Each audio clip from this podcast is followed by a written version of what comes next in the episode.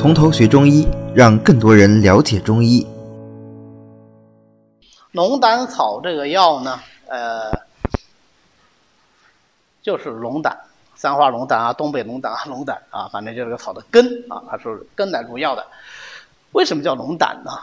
你看我引用的《本草纲目》哦，因为所有的中药释名就《本草纲目》做的最详细，它每一味药它都释名，基本上每一味药它都解释了为什么叫这个名字，每一味药它都解释了怎么采摘、怎么炮制、什么性状特点、古人的论述，而且后面还再加一个时针约。然后我李时珍认为是怎样的？还要复方若干首，他所选的方跟有些人选方不一样，有些方书他的记录者只是中医爱好者。或者是文学工作者，那他就是只要看到方，他就会收。但李时珍他是有丰富的临床经验的，所以他说的方，呃，都是比较切合实用的方啊。所以《本草纲目》真的是一本非常伟大的书。那我们知道，《本草纲目》被翻译成多种国家的语言，在世界广为流传。但是我们不能因此就沾沾自喜，就你看大家都喜欢《本草纲目》，不是他们也没有发现《本草纲目》真正的价值。老外之所以这么重视《本草纲目》，是因为他们认为《本草纲目》的植物，呃，或者说药物的分类学做得非常好，它的分类学的水平超越了他同时代的人。他们只是看重它的分类学和这叫做什么呢？博物学的成就。在他们眼里，你讲一个药有什么功效，跟他们发现了呃哪个地方有一种植物是一个层层级的含义。但在我们眼里不是，《本草纲目》是一个中医百科全书啊！你们有空一翻就知道，它用药的基本法则、五脏的基本病变特点、主要临床表现，它都有涉及。而且我们广为人知的脉学著作《冰火脉学》第一次出版，就是在《本草纲目》后面附着出版的。因为写的实在是太好了，所以很快就出了单行本儿，啊，所以我们现在经常就只看《本草纲目》啊，《本草纲目》和《鸡精八脉考》都是附在金陵版的《本草纲目》一起出版的，啊，是这样子啊，所以非常好的一本书。好，讲回来，那为什么龙胆草叫龙胆草呢？因为它的叶子像龙葵，味道特别苦，苦的像苦胆一样的苦，所以叫龙胆草。那这样的话，我们可以想象，龙胆草的性味一定，它的味一定是什么？一定是苦，我们把它放到清热燥湿药里面，它的四气一定是什么寒，所以它也是一个苦寒药。它有多苦呢？它是三大苦味药之一。什么叫三大苦味药？人说黄连苦，它比黄连苦三分，这也叫做三大苦味药。龙胆草这个苦，我们病人的形容是什么？我自己没喝过，准确的说，我喝过龙胆草的复方，哈，但是没有单独尝过龙胆草的味道。它是一种非常。怪的味道，就是又苦，但是呢，苦之外还有一点别的味道掺杂在里头，所以特别怪。三大苦味药都是这样子啊，三大苦味都是这样。还有一个苦味药，我们前面讲过了，哦，讲过没有？还没讲。木通啊，也是三大苦药之一。OK，所以你看，它就是苦寒的。苦寒其实龙胆草的归经特别好记啊，龙胆草，龙胆草，你想它肯定能归胆经啊，对吧？肝胆相照啊，是吧？所以它归肝胆经，你再记一下胃就行了。所以它归肝胆胃经。那这样的话，我们想，龙胆草最善于清哪的热？肝胆之热，对不对？好记吧？特别好记啊。那么苦寒燥湿，善于清肝胆之热。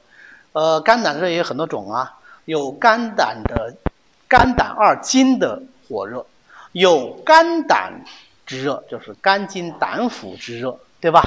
好，也有肝胆的湿热，对吧？它都能清，它都能清，所以核心就是清肝胆热啊。比如说它那个清肝胆湿热啊，那就能够怎么样？那就能够治疗肝经湿热的各种症状，对不对？肝经湿热有什么表现啊？肝经湿热，肝经过阴气，对不对？所以呢，就会有小便的异常。那肝经湿热，小便异常应该是咋样的？尿的次数多还是少？当然多嘛，对不对？尿频嘛。尿颜色是深还是在还是浅？清还是浊？当然是颜色黄深嘛，对不对？所以就是尿浊尿黄嘛，对不对？是痛还是不痛？容易痛还是不容易痛？当然要痛嘛，热浊经络嘛，对不对？所以就尿频、尿急、尿痛、尿色黄。那大便什么样子？大便就是要么秘结，要么就什么黏腻难出，对不对？这个大好，这是肝经过阴气。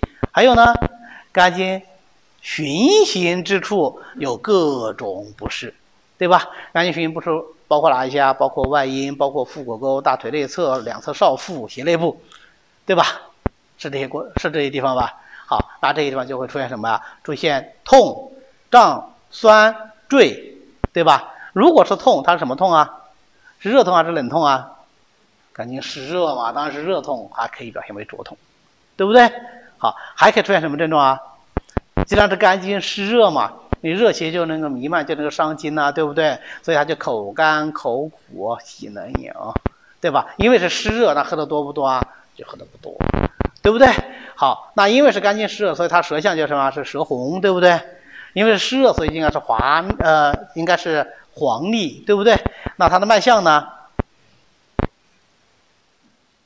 肝经湿热当然是弦滑数啦，弦为肝病嘛，对不对？啊，弦滑数，对，这就是肝经湿的症状啊，对不对？那肝经所过之处，如果这里长了很多包呢，是不是肝经湿啊？可不可以是肝经湿啊？胁肋部长了很多疹包，比方说缠腰火丹。嗯，对不对？肝经湿热吧？哎，都可以用龙胆泻肝汤来治啊啊，都可以用龙胆草来治。那么以龙胆草为君的治肝经湿热的代表方叫什么？就是龙胆泻肝汤，对吧？好，这是可以的。那肝经湿不光是这个哦，那对于男性来说还可以什么？还可以金主，还可以遗精，还可以阳痿，还可以早泄，还可以不育，对不对？是不是也可以用龙胆草来治啊？那我很少用，为啥呢？主要是太苦，没别的理由啊，主要是太苦。我我们的病人都需要病人长期吃药的，那个病人每次看到药就想吐的话，他这个依从性就很差啊。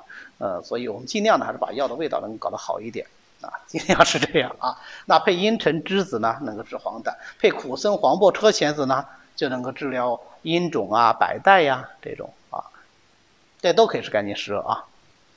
好。那么也可以治疗肝胆的实火，可不可以？清肝火嘛，对不对？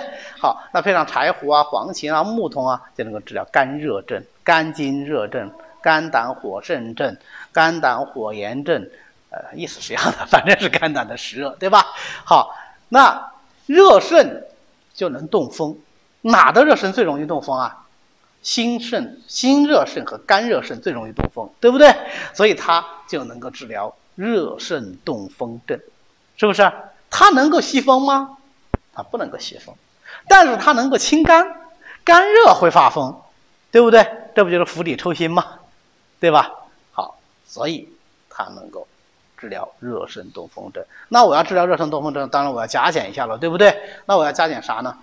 我就要加那些清热的、西风的、心肝相连。心主血，肝藏血，对不对？然后你看这个是热肾，热本身为心的本气，所以我还怎么样？我要清心，是吧？好，所以清心的啊，就讲这药嘛，对吧？钩藤清热息风，黄连清心也能清肝，硫磺清心也能清肝，还能息风，还能开窍，对吧？就配上这些药啊，就能够治疗肝经热盛的热盛多风症。那么同样，脾胃湿热的。啊，脾胃虚寒的就不能用啊，这打错了。脾胃虚寒的就用这种苦寒药，要特别的小心啊。所以龙胆草这个药，大家想想，呃，药肯定是好药，能不能久用？不能久用啊。能不能重用？不能重用啊，不能重用。呃，龙胆草呢，我个人用一般很少超过九克。一个当然是苦寒本来就不宜重用，还有一个就是口味的问题，真的很苦啊。那我要问病人讲苦点没问题，有效就行，不是这么说的啊，不是这么说的。经常有人喝药喝到吐，啊，经常有人喝药喝到吐。我自己因为尝试过，啊，就是有一次我口腔溃疡、咽喉肿痛，这什么上焦有热，对不对？上焦有热应该用什么药啊？应该用清热泻火，是吧？清热泻火燥湿，是吧？我咽还肿起来了呢，对吧？有形湿邪，OK。我就开了一个方子，开的什么方子呢？呃，开的导赤散，口迷嘛，对吧？还是导赤散呢？我心烦嘛，但是我觉得这个量还不够，我又加了连翘，啊，呃，没有加龙胆草，我还比较乖，哈哈，这龙胆龙胆草比较怪，又加了连翘，然后导赤散呢本来有木通，啊，然后还加了黄连，然后呢，病在上焦是什么样的服药法？病在上焦要不能重煎是吧？要轻煎或者中煎啊，因为我这是清热药，不是解表药，我中煎。要少量平服，使热药力常在上焦。我就煎了一很大一碗，大概有五百多毫升，煎了一大碗。炖就炖服的，就就只煎了这一次啊，只煎了这一次用头煎。然后呢，少量平服。我是属于比较会喝药的，但这个少量平服就活生生就喝吐了啊。所以你要知道，这个不是你用强大的意志就能够解决这个问题的。啊，这个胃它不听你使唤的，它要吐的一定会吐的，啊，所以这个要注意啊。当然，另外一方面，吐是好事情，不吐喝下去，这种伤胃更糟糕，对不对？啊，所以苦寒药我们讲的每一味药我都强调，苦寒伤胃不能用，苦寒伤胃不能用。您以后不要说因此就不敢用，而是要怎么样？而是要对每一味都怀有敬畏之心，啊，这样子才能够用。好，我们休息。好的，今天呢我们就讲到这里，欢迎大家扫描下方的二维码，加我们群管理员的微信 b m z z y j t，也就是百密斋中医讲堂的拼音首字母，并且发送“从头学中医”，呃，这样呢我们的管理员就会拉你入群的，让我们一起和其他的中医爱好者来探讨中医知识。